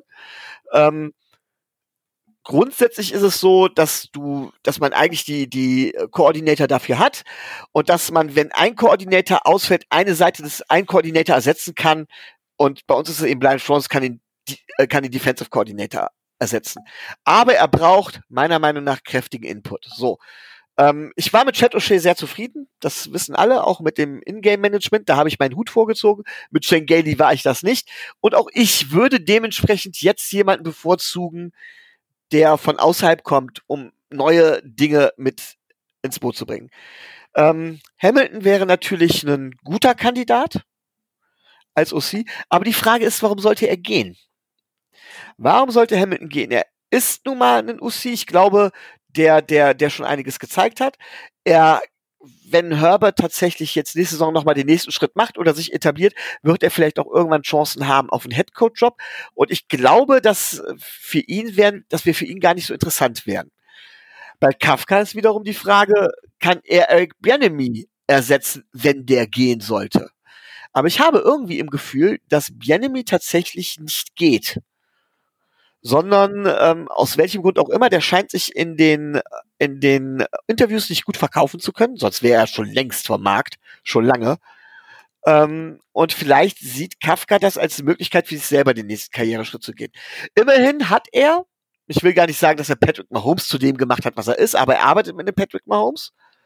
Und er hat natürlich bei den, bei dem, in dem sehr freundlichen Quarter, in dem sehr Quarterback-freundlichen System von Andy, Andy Reid gelernt und hat sich einiges abgucken können in dem Bereich und könnte dementsprechend einiges mitbringen. Auch was das Ingame-Management, das Play-Calling angeht, glaube ich. Ähm, von daher würde ich den für eine sehr gute Wahl halten, den ich noch gar nicht so auf dem Zettel hatte. Deswegen danke ich da unserem, äh, unser, unserem, unserem Deep Throat. Ähm, das ist, danke ich dafür, das ist eine sehr doppeldeutige Bezeichnung jetzt. dass, wir, dass wir das jetzt wissen und äh, ja, das wäre tatsächlich mein Favorit. Aber ich gebe dir auch recht, äh, Brian Flores muss es endlich schaffen, wenn er mit Miami, wenn er es mit Miami zu etwas bringen möchte, muss es schaffen, Kontinuität, und zwar positive Kontinuität, äh, im Offense-Bereich hinzukriegen. Und das steht und fällt mit dem Offense-Koordinator. Ähm, aber also, wieso sollte Pep Hamilton denn nicht, ähm, warum sollen wir nicht für Pep Hamilton als OC attraktiv sein? Ich meine, er ist jetzt Quarterback-Coach.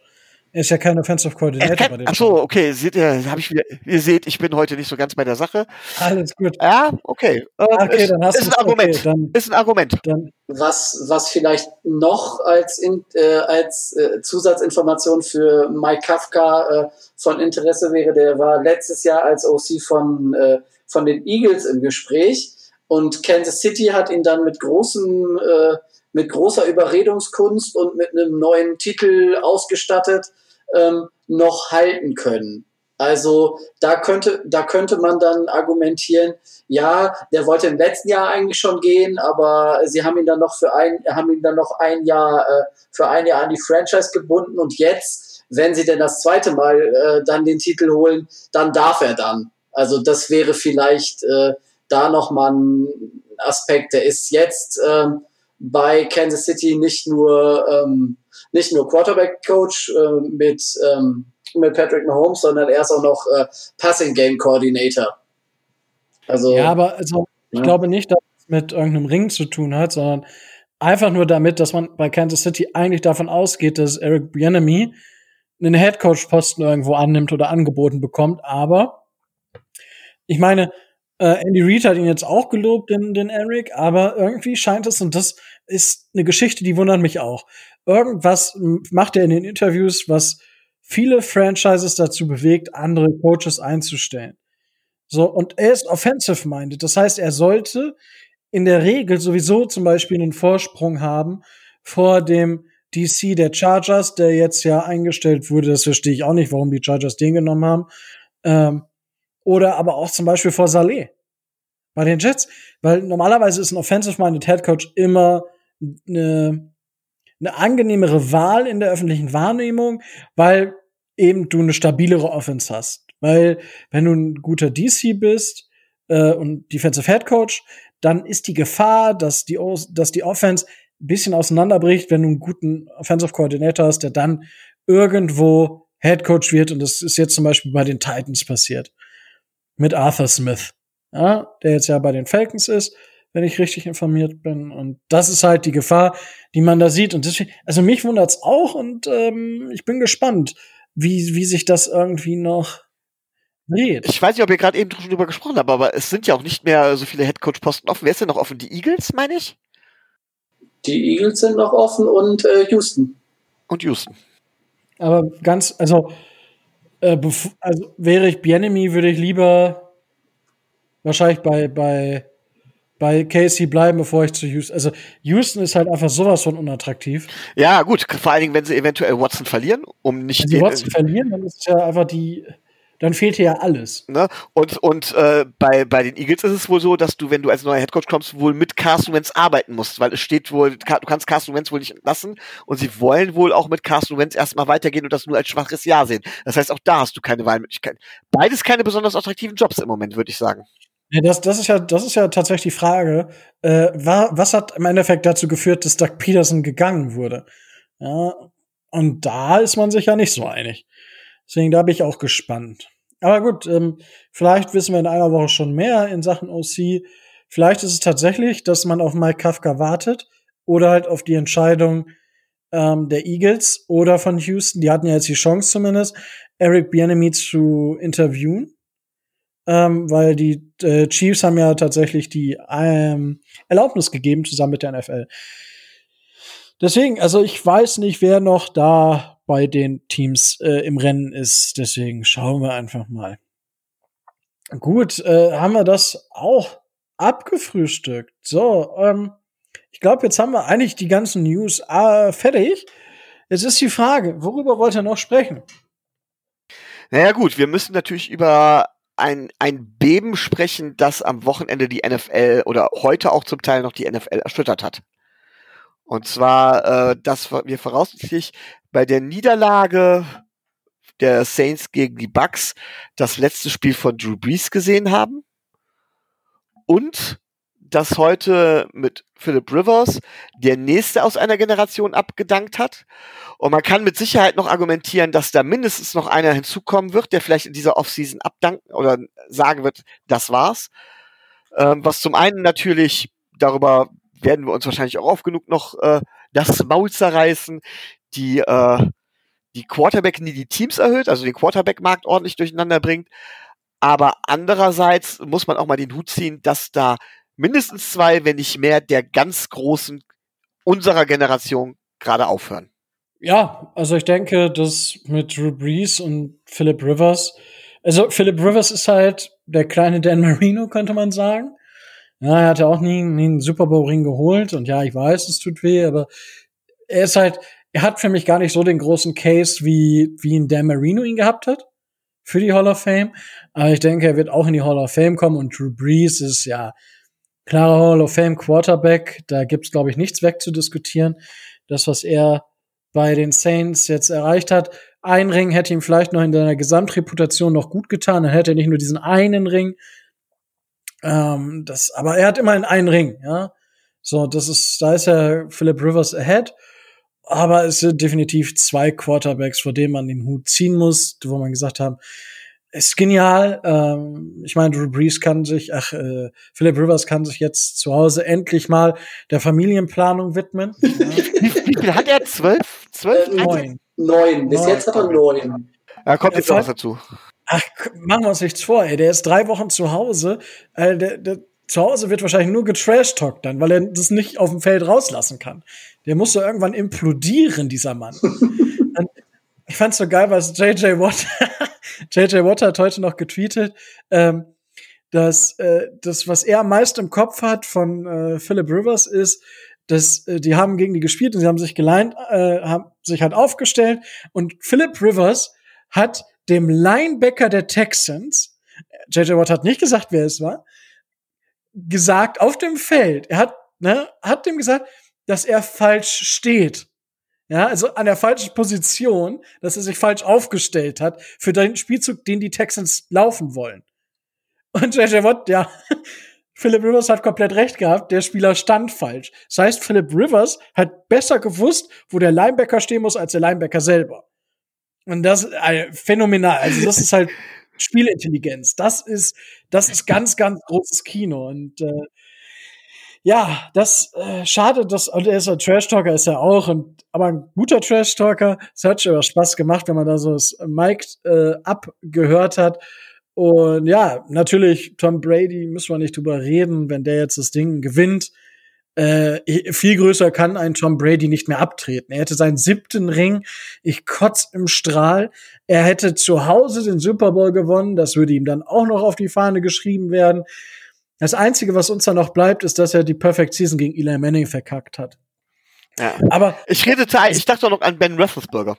Ja, der wird auch äh, noch überlegen, ob er sich noch ein Jahr weiter antut. Ja. Dann wäre dann wär's noch einer mehr. Also man, man sieht schon, dass wir momentan in der NFL an einem Punkt sind, wo äh, die klassischen alten Pocket Passer einer nach dem anderen abtreten. Und äh, da sich viele der Franchises entweder gar nicht oder nur bedingt um die Nachfolge gekümmert haben, wird der Quarterback-Markt, sei es in der Free Agency oder sei es in die, im diesjährigen Draft, natürlich nochmal zusätzlich interessant.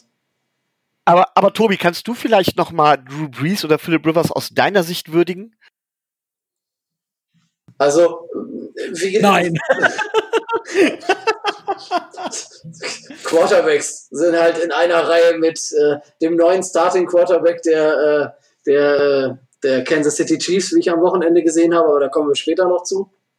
Nein, also äh, es sind schon zwei, zwei tragende Säulen der Liga und zwei tragende Säulen äh, des Spiels in den letzten 15 Jahren gewesen. Und ähm, was bei Rivers immer so das Problem war, das hat Rico ja schon, schon angedeutet, er hat halt den Ring nicht. Und äh, das, das ist so wie bei Dan Marino war das nicht so stark, aber bei Philip Rivers ist das ganz stark. Er fliegt dadurch ein bisschen unter dem Radar und kriegt nicht die Würdigung, die seine Leistung eigentlich äh, verdient hätte, weil er ähm, gerade auch äh, bei den bei den Chargers, äh, wie sie jetzt auch immer äh, ge geheißen haben, also San Diego Chargers oder was auch immer Chargers, äh, war er halt über mehr als eine Dekade der bestimmende Faktor und war äh, der Faktor, dass diese Franchise überhaupt vernünftig ähm, eine Rolle gespielt hat. Das ist ähm, bei Drew Brees ähnlich. Drew Brees hat diesen einen Ring und Drew Brees hat gerade in den, äh, also in diesem Jahr jetzt äh, vielleicht nicht, das hat äh, auch äh, körperliche Gründe, aber in den 10, 12, 13 Jahren davor war er einer der äh, maßgeblich bestimmenden Quarterbacks der Liga und äh, er hat nicht umsonst Rekorde über Rekorde aufgestellt und ist mit äh, unserem allerliebsten Freund zusammen da immer an der Spitze äh, abwechselnd bei den geworfenen Touchdowns. Äh, ich glaube, über 500 äh, inzwischen äh, stehen die beide. Also ähm, da muss man nicht viel zu sagen. Der wird in fünf Jahren ähm, ganz klar direkt in die, in die Hall of Fame durchgehen, war eine prägende Figur des Spiels dieser Liga und ähm, naja, er hat es verpasst, in dem Titelfenster, das die Saints hatten in den letzten Jahren, sich da einen zweiten zu holen. Aber das ist kein Makel. Also ähm, mein allerhöchster Respekt äh, beiden gegenüber. Und die Liga verliert äh, starke Säulen, ähm, des Spiels. Vielleicht jetzt nicht mehr in diesem Jahr, aber so über die letzten, über die letzten Jahre und über das letzte Jahrzehnt gesehen prägende Figuren. Aber Biden ist ja jetzt US-Präsident. also, das wird Philip Rivers äh, vielleicht nur bedingt werden. Kommt darauf an, äh, wie weit seine Familienplanung noch geht. Ja, also. hätte er schon.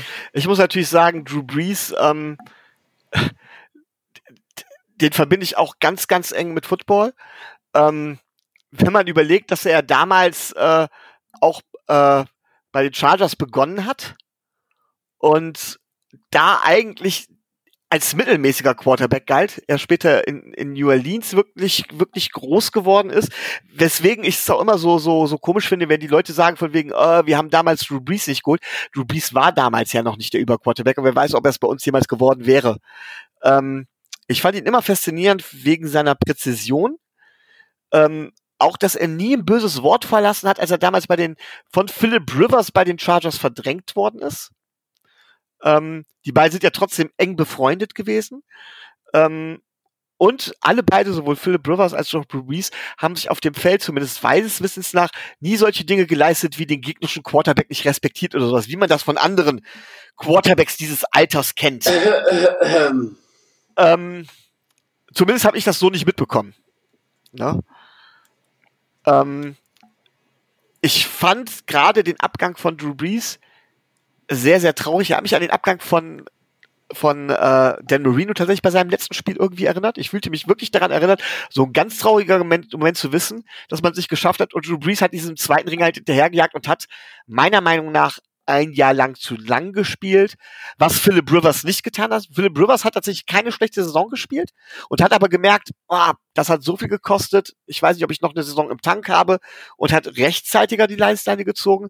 Aber was ich bei Drew Brees verstehen kann, ist, dass er teilweise um den zweiten Ring, ja, ich will nicht sagen beschissen worden ist, aber ähm, es war ja nicht allein seine Schuld. Man denke an dieses äh, an dieses äh, Wunder da der Vikings, mit diesem, mit diesem, äh, was war's? War's, ja. war's die Divisional Round, glaube ich, oder mit dem, mit dem, äh, mit dem, mit der Offensive Pass Interference, ähm, die nicht gegeben wurde. Also da waren schon Sachen, wo man das Gefühl hat, gerade Drew Brees, wenn man es darauf zurückführen will, ist tatsächlich, ähm, ja, ein bisschen auch seine, seine Heritage, sein, sein Erbe, sein Vermächtnis so ein bisschen auch versaut worden.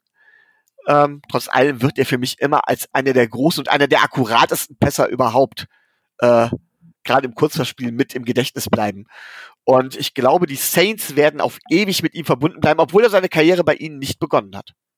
Ja, das, das auf jeden Fall. Ich meine, er hat ja auch dieser Stadt und das ist ja, ich finde, das macht diesen Super Bowl, den Drew Brees gewonnen hat, noch mal. Hm, es ist einer der Super Bowls, wenn nicht sogar der Super Bowl, der der am bedeutendsten ist.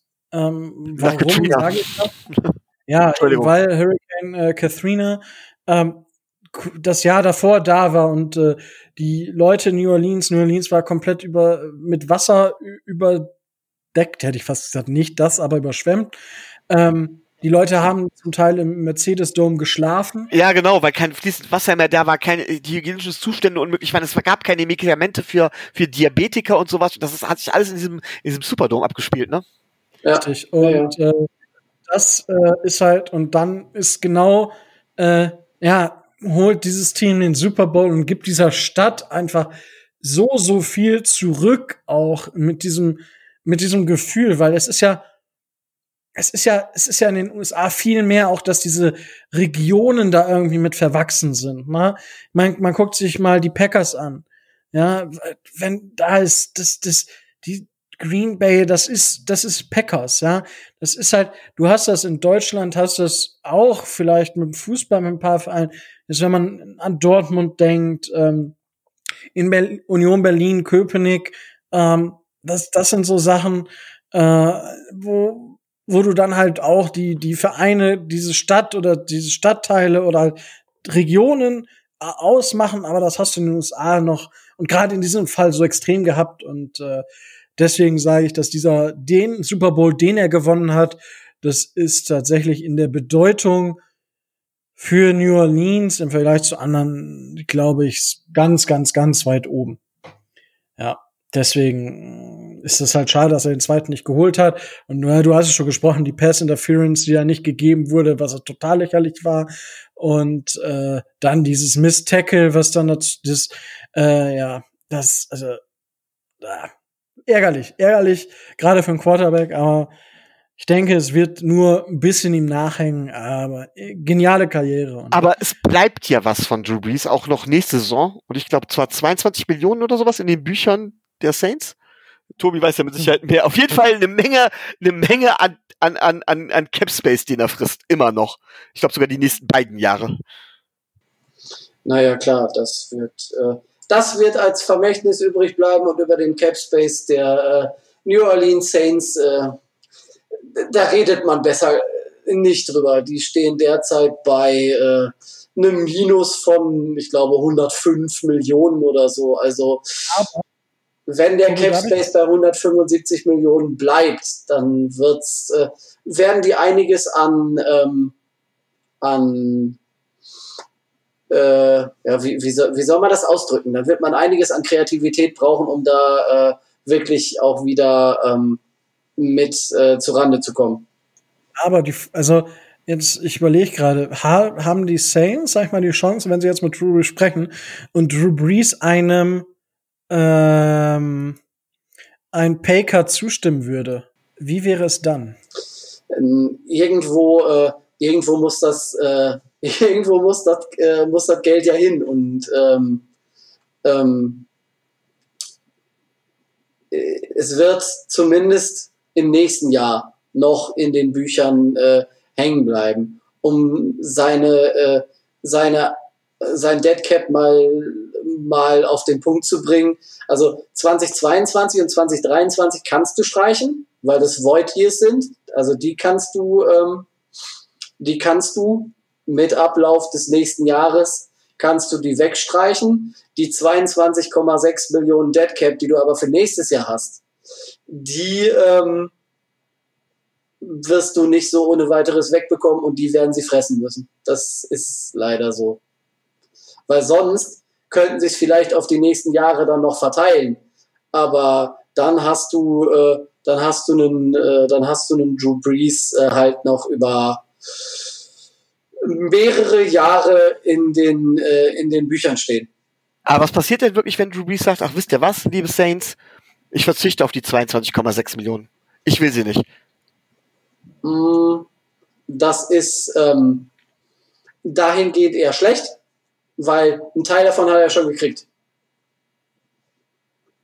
Ah, okay. Ne? Also es ist nicht alles Base Salary, was, was, er, was er da aufruft, äh, sondern es, da fließen ja auch noch Teile äh, des Signing-Bonus mit rein. Und den, diesen Signing-Bonus zum Beispiel, den hat er ja schon ausgezahlt bekommen. Der wird nur auf die Vertragslaufzeit mit anteilig angerechnet. Aber rein theoretisch könnte er auf, eine, auf seine Base Salary für nächstes Jahr verzichten und dann hätten sie wieder mehr Cap Space. Mm, jein, also ähm, er kann ja nicht ohne, er kann ja nicht ohne weiteres den, äh, den, den Vertrag verändern, weil dann würde, würde zumindest dann der Restructure-Bonus, den er auch im Vertrag stehen hat, würde der fällig werden. Also er kann auf gewisse Teile verzichten, aber ähm, das macht den Kohl nicht sonderlich fett. Also da wird schon noch ordentlich was übrig bleiben. Da bin ich mal gespannt. Aber insgesamt zwei geniale Karrieren, äh, wo man auch mal Danke sagen kann für, für viele spannende äh, und tolle Momente und witzige Momente und ja. Soll ich euch das, Schade. soll ich euch das nochmal aufschlüsseln anhand der Zahlen? Ich kann es auch konkret dann nochmal sagen. Du bist doch sonst nicht glücklich, wenn es nicht passiert. Äh, pff, ist, ne? Also er hat, ähm, er hat von seinen 50, von seinem zwei Jahres 50 Millionen Vertrag, so wie er jetzt in den Büchern steht, weil 2000, äh, 2022 und 2023 halt äh, Jahre sind, die gestrichen werden können, da er ja aufgehört hat. Ähm, also hat er, ähm, hat er 25 Millionen, die voll garantiert waren von den 50 Millionen. Ähm, ein Teil von den anderen ähm, Millionen, die da noch übrig geblieben sind, sind sowohl Signing-Bonus als auch Restructure-Bonus, die er, äh, auf die er auch schon Anspruch hatte, die aber auf die Vertragslaufzeit umgerechnet werden, also auf die zwei Jahre oder vier Jahre, die er eigentlich gehabt hätte. Also von daher, ähm, wenn sie es clever machen, und ich denke, das werden sie, dann werden ich kann es jetzt nicht konkret sagen, aber wahrscheinlich 5, 6 Millionen hinten rüberfallen. Aber das macht das, das ist ein Tropfen auf den heißen Stein bei den äh, New Orleans Saints. Sie haben immer noch reichlich an, äh, an Salary, die, sie, die sie da in den, äh, im nächsten Jahr ähm, einsparen müssen. Wenn wir schon beim Thema sind, um mal den Bogen äh, wieder zu den Dolphins zu, äh, zu schlagen. Da ist jetzt auf den Dollar bekannt, wie viel Rollover Cap Miami ins nächste Jahr mitnehmen darf. Da ist also jetzt, das ist gedeckelt, da kommt nichts mehr und die 15.229.375 Dollar, die Miami vom Cap Space dieses Jahres nicht abgerufen hat, werden also ins nächste Jahr mit übertragen und die können dann halt im nächsten Jahr ähm, ausgegeben werden. Ligaspitze äh, in dem Bereich sind, soweit ich da informiert bin, die Cleveland Browns. Die haben ungefähr das Doppelte, was, äh, was sie mitnehmen. Solche Franchises wie zum Beispiel äh, Seattle, die haben nicht mal eine Million, die sie mit rübernehmen können. Also da ist quasi, äh, ne? Die haben es fast ganz ausgeschöpft. Krass, ich dachte, die Colts hätten deutlich noch ein bisschen mehr gehabt. Die Colts? Ja, weil die hatten ja vor der Saison, die mussten ja relativ viel Geld ausgeben. Ja, ähm, äh, ich habe ja von Cleveland, von den Browns gesprochen. Indianapolis ich hat weiß. knapp 8 Millionen an, äh, an Rollover Cap. Also die haben, haben, weil sie mussten, wegen, des Salary, wegen dem Salary Cap Floor, der bei 89 Prozent und sowas alles festgelegt wurde durch das äh, neue ähm, Collective Bargaining Agreement mit der Spielergewerkschaft mussten sie halt relativ viel ausgeben, um in dem Abrechnungszeitraum über diesen 89 Prozent zu bleiben. Und das haben sie auch relativ gut dadurch getan, dass sie ähm, eigene Spieler teuer verlängert und einige Spieler äh, teuer dazugeholt haben. Also die haben alles okay. gegeben. kann man quasi sagen. Gut. Ja, ist äh, nochmal eine schöne Nachricht zum äh, Abschied sozusagen. Oder habt ihr jetzt noch ein Thema, über das ihr sprechen möchtet? Wollen wir vielleicht nur Tipps abgeben für die Ich wollte gerade sagen, ja. Games? Wir, wir sollten zumindest einen Tipp darüber abgeben, ob Kansas City einen neuen Starting Quarterback bekommt oder nicht. Das wäre auch so mein Thema gewesen. Äh, ich bin mir da nicht so sicher. Also äh, ich finde das etwas schwierig. Es heißt ja, ich weiß nicht, wer von euch das Spiel wirklich gesehen hat. Es heißt dann ja direkt relativ schnell nach dem Spiel, nein, nein, äh, er wurde nicht am Kopf getroffen und Andy Reid hat das ja gesagt. Und er hat keine Gehirnerschütterung und alles gut. Wer gesehen hat, wie der, der, der konnte sich nicht mehr auf den Beinen halten. Ja, aber es war. Dem war die Lichter ausgeknipst. Ja, er hat, äh, es, es war tatsächlich aber keine Gehirnerschütterung wohl, sondern er hat, ich hab's jetzt nicht, ich habe jetzt gerade, ich hab's auch nicht auf, ähm, aber es war ja irgendwie, dass er einen Nerv weggeklemmt hatte. Ja. Und deswegen, also es war keine Gehirnerschütterung, das, er muss aber trotzdem ins Concussion-Protokoll äh, und hat aber er hat jetzt, äh, er hat heute voll trainiert. Ist gerade Twitter explodiert gerade. Also ich, ich, ich bin ganz ehrlich, der hat, der hat, der hat über Kreuz geguckt. Ähm, das, ich, ich halte das für vorgeschoben und ich halte das tatsächlich für, wir wollen auf unser Zugpferd nicht verzichten, auch von der NFL aus. Also, ähm, ich, ich bin tatsächlich der Meinung, nee. Aber gut. Wenn es so ist, dann hat sich das Thema, dann hat sich das Thema ja auch wieder erledigt, ob es einen neuen Starting Quarterback gibt. Naja, also man muss schon, man muss schon als alter, äh, als alter Dolphins-Stratege muss man schon sagen, dass Chad Henney den Chiefs äh, äh, zwar de, äh, quasi fast das Spiel weggeschmissen hätte, ist dann aber äh, in, in den letzten Plays auch gleichzeitig wieder aus, äh, die Kohlen aus dem Feuer geholt hat. Also ich fand das schon beeindruckend. Wie, ja, es, äh, es, war zu sehen, wie die, wie die, äh, wie, wie man die Chiefs schlagen kann. Die Browns hatten sie ja, die hatten die Chiefs ja wirklich nah dran. Und das lag nicht nur daran, dass Mahomes ging. Das lag an einem guten Gameplan ja, der dann natürlich dann nochmal richtig gegriffen hat.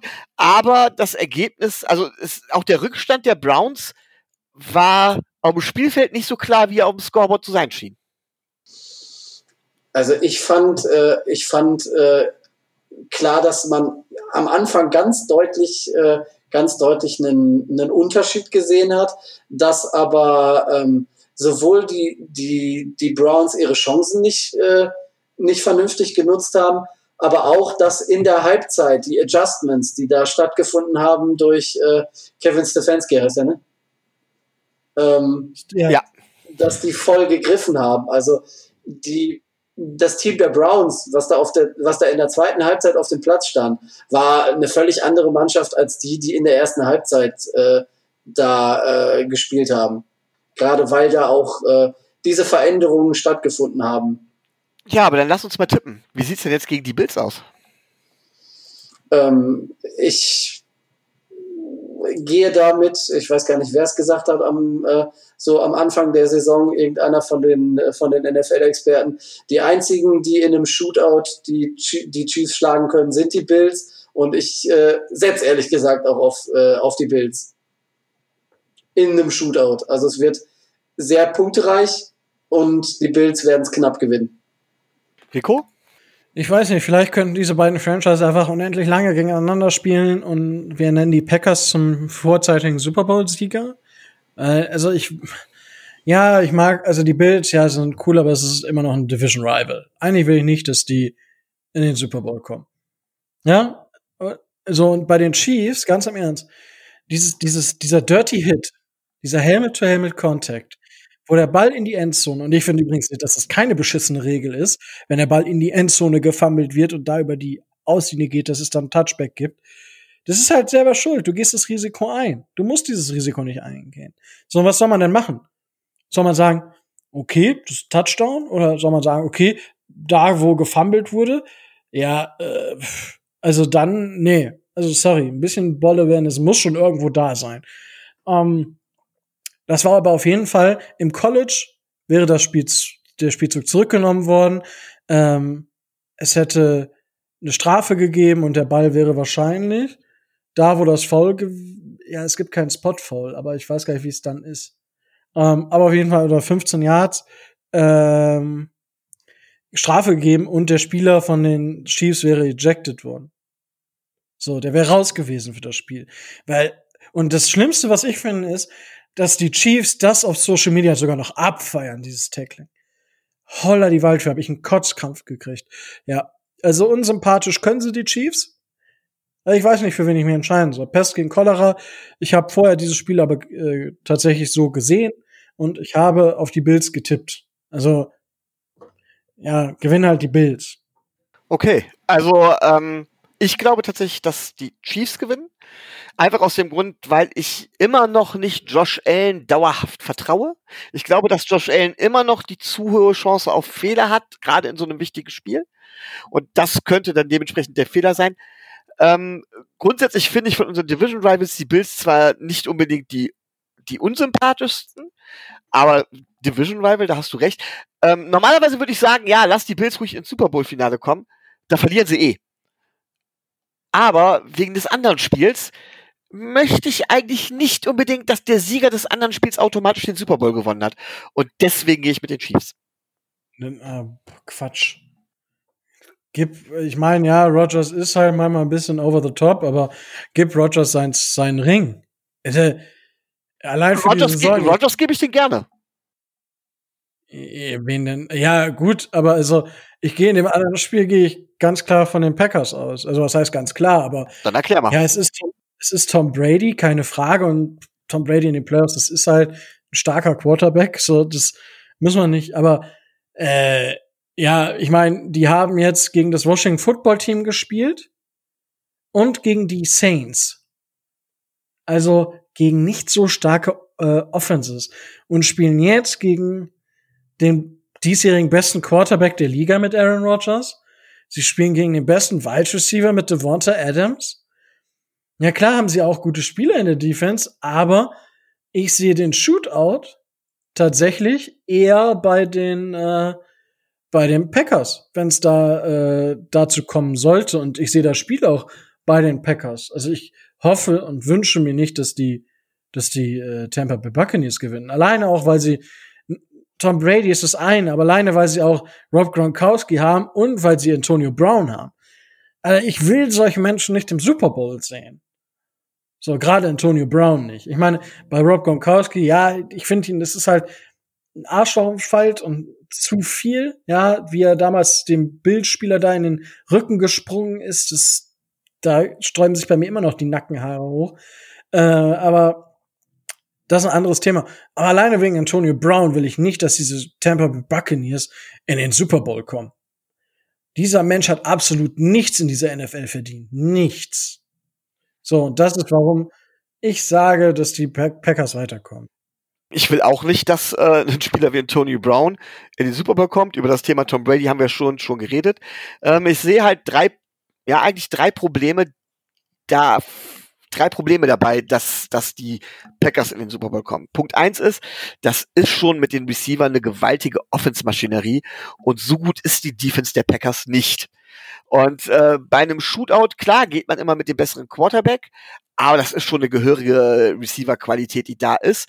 Und das ist schwer, da in dem Falle mitzuhalten, wenn die Maschinerie einmal ins, ins Laufen kommt.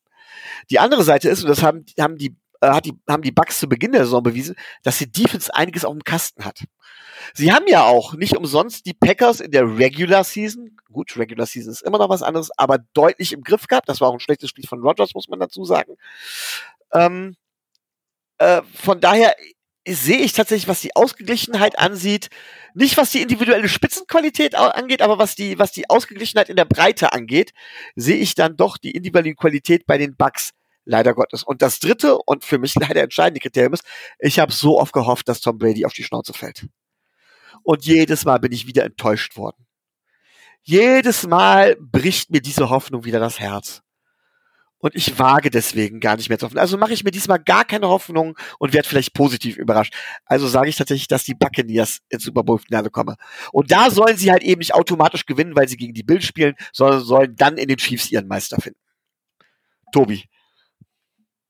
Ich äh, gehe voll, voll mit den Packers. Äh, schon äh, nicht alleine wegen, wegen Tom Brady, den ich äh, für den absolut, äh, naja, und so weiter halte, äh, sondern ähm, Gerade auch, weil es mir bei, ähm, bei Aaron Rodgers so geht, dass ich denke, dass er es verdient hätte, die Saison auch ähm, zu krönen. Und äh, wie, ähm, wie Rico das schon gesagt hat, also ich sehe ähm, nicht, wie die äh, Tampa Bay Buccaneers ähm, die Premium- und Elite-Waffen, die äh, Aaron Rodgers an seiner Seite hat, in irgendeiner Art und Weise ähm, so stark kontrollieren könnte, als dass, äh, als dass da äh, kein Sieg der Packers bei rauskommt.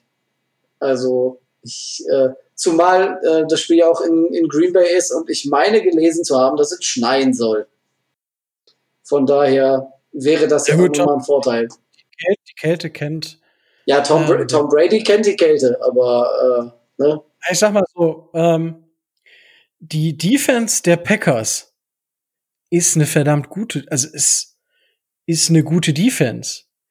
Die lassen jetzt äh, nicht so viel zu, wenn ich das jetzt hier mal äh, mir angucke. Das ist schon auf einem starken Niveau, was, was die EPR angeht. Und die haben äh, ein verdammt starkes Safety-Duo. Die haben den zweitbesten Cornerback der Liga mit J.E. Äh, Alexander. Die haben mit einem der besten der Interior Defensive Liner mit Kenny Clark, der ja letztes Spiel richtig in Form war.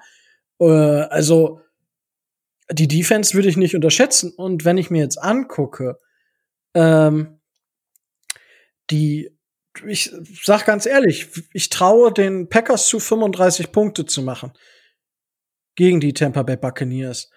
Und das reicht, um zu gewinnen.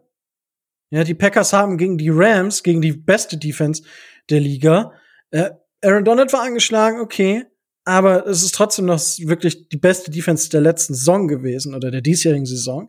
Äh, da haben die 32 Tüten eingeschenkt. Und das Geile ist, du hast es so angesprochen, Micho, das erste Spiel, äh, da hat ähm, auf die Frage, äh, weil ich gucke momentan sehr, sehr gerne die Pat McAfee Show äh, äh, bin ich momentan so ein bisschen drauf hängen geblieben. Und da, Aaron Rodgers war halt auch wieder da und dann ähm, ging es, glaube ich, auch, ging es auch darum, von wegen, ähm, ja, was er denn davon hält. Die haben ja das erste Spiel 8 zu 30 verloren oder so, oder 13 zu 30. Und äh, meinte dann so, ja, davon halte ich genauso viel wie von dem Sieg der Saints gegen die Bucks in der, in der regulären Saison von 30 zu was weiß ich. Und äh, wie gesagt, also ich sehe den Vorteil grundsätzlich bei den Packers, die spielen zu Hause im Lambeau Field ähm, und ich sehe nicht, dass die Defense der Bucks mit der Offense der Packers besser zurechtkommt als die Defense der Packers mit der Offense der Bucks. So. Ja, aber dazu werden wir dann nächste Woche mehr wissen äh, würde ich mal behaupten. Gut. Ähm, gibt es sonst noch was, worüber ihr sprechen möchtet? Nee, ich, also von meiner Seite aus äh, wäre es das eigentlich gewesen. Okay. Ja, von mir definitiv aus auch mittlerweile. Gibt's ja gar nicht. so, dann. Kurze äh, Folge, ja. ja. Ja, kurz, das stimmt. Ne? Ja, noch, noch zweistellig an Minuten. Ja, Gibt's ja gar nicht. Wann haben wir das denn das letzte Mal gehabt? Oh, oh ein bisschen näher. Das, das, das, das letzte Mal, als Tobi und ich gemeinsam was gemacht haben und direkt die Beschwerden kamen, dass wir nur noch eine Stunde lang sind. ja, das mag sein. Aaron Rodgers tanzt übrigens beim Training und ist ziemlich entspannt.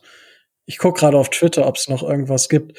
Ähm, die PFWA, was wir ja vorhin angesprochen haben, haben übrigens Aaron Rodgers zum MVP und Aaron Donald zum Defensive Player of the Year gewählt. Ja. Heißt aber nichts. Hm, nee, natürlich nicht. Nur das dazu. Ähm, ansonsten zeigt mein Twitter nichts an mehr. Also, damit haben wir auch nichts mehr. Ähm, wir brauchen es dann auch nicht unnötig in die Länge ziehen. Äh, es hat mir wieder unheimlich viel Spaß gemacht, das Ganze hier mit euch machen zu dürfen. Das war mir eine Ehre. Und ihr da draußen, ihr kennt das Spielchen. Ja, auf YouTube vielleicht den Daumen hoch oder einfach den Daumen hoch drücken und äh, auf Apple Podcast äh, vielleicht sagen, hey, ähm, euer Inhalt gefällt mir gut, ich gebe euch äh, Premium-Sterne, also fünf Sterne. Das wäre schon cool. Dafür würden wir uns sehr bedanken. Mit einem High Five, wenn man sich wieder High Fives geben darf. Ansonsten gibt's uns jetzt auch auf Amazon Music, auf, äh, oder wie das bei Amazon heißt, und noch so einen anderen, dessen Namen ich gerade vergessen habe, weil ich ihn mir nicht aufgeschrieben habe. Also uns findet man überall. Gebt uns einen Daumen hoch. Es tut euch nicht weh und es tut uns was Gutes. Ich bedanke mich wieder, dass ihr so lange zugehört habt.